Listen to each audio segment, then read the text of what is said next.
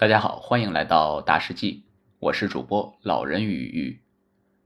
昨天呢，我们讲了赵括因为纸上谈兵，导致赵国四十万军队被困上党。那么这四十万人最终的结果如何呢？我们要先从这场战争的背景来讲起。战国末期，在范雎远交近攻策略的指引下，秦国率先向韩国发起了进攻，攻破了韩国野王。围困上党，韩王为了使秦国撤兵，命令守将冯亭把上党送给秦国。冯亭不愿降秦，决定把上党送给赵国。赵王欣然接受，并派廉颇率领军队驻守在长平，防止秦军前来攻击。秦王不甘心上党成了赵国的领地，于是派王和领兵进攻长平。秦军不断的发起挑战，赵军则利用地形优势坚守不出。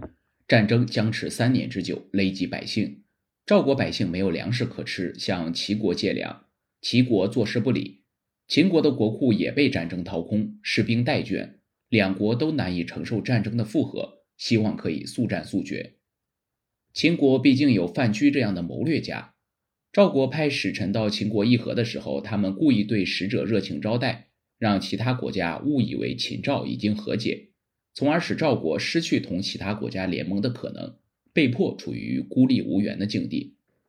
同时，秦国派人到赵国的国都邯郸收买赵王身边的大臣，让他们散布流言说廉颇避而不战是想向秦国投降，而秦军最畏惧的人其实是赵括。秦国散布这样的流言是为了让赵王召回廉颇。廉颇避而不战，因为他知道秦军一路跋涉，希望速战速决，他想利用地形的优势拖垮秦军。等秦军士气低落以后再反攻，赵王不解，屡次催他出战，廉颇仍然坚守，三个月不迎战，赵王终于起了疑心，秦国的目的达到了，赵国果然让赵括取代廉颇统领全军。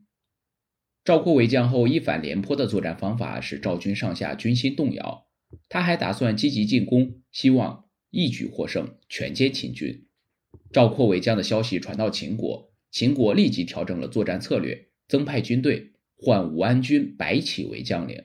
为了不打草惊蛇，引起赵军的警惕，秦王下令：有敢泄露白起为将的人，杀无赦。白起是秦国名将，从一名普通的武官一直升到武安君的位置。他指挥过的七十多场战役，没有一次失败的记录。白起作战不只是为了占领城池。他对敌人穷追猛打，目的是要把敌人杀光。凡作战必歼敌。到战国后期，武安君白起已经成了一个令六国军队闻之而胆颤的名字。赵括缺乏实战经验，一心求胜，又大意轻敌，这些弱点全部被白起利用。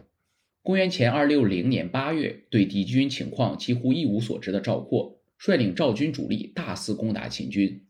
白起稍一抵抗，就假装败阵，诱使赵军追击。秦军向事先筑好的垒阵撤退，引诱赵军进入他们的埋伏地点长壁。白起的包围圈就像一个大口袋，待赵军全部进入后，埋伏在包围圈两侧的一支二点五万人的队伍，立刻从后方截住赵军的退路。一方面给口袋收了口，另一方面监视留守在后方营地的赵军，牵制他们，使他们不能前来增援。这样就把赵军主力死死地围困在包围圈中。秦军断了赵军的后路，赵军失去粮草来源，只好在包围圈中拼死抵抗，等待援军。秦军包围赵军的消息传到了秦国，秦王亲自赶到河内，征用了当地所有十五岁以上的男丁，组成一支部队到长平助战。这支部队开到长平以北，堵住了赵国的粮道和援军通道，使赵军主力完全断绝了后勤支援。当年九月，赵军断粮已经四十六天。被饿死的士兵不计其数，他们已经斗志全无。赵括希望可以突围出去，他把军队分成四部分，轮流攻击秦军阵营，想以血肉之躯搏开一条生路。但是秦军坚如堡垒，最后赵括亲率精锐，意欲强行突围，结果被秦军的箭阵射杀，主将被杀，赵国军心大乱，四十多万士兵全部缴械投降。投降的四十多万名赵国士兵让白起发了愁。他们降秦是在既没有粮草又没有救兵的情况之下的无奈之举。他们的故乡在赵国，不会真的效忠秦国，所以这支军队不能为秦国所用。如果放他们回去，无异于放虎归山。全部看守起来呢？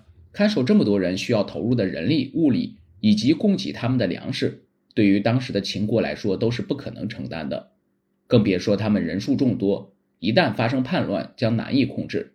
思前想后，白起做了一个惊人的决定，他选出赵国降军中最年幼的二百四十人，放回赵国通风报信，然后把剩下的人全部带入山谷活埋。这就是历史上著名的长平之战。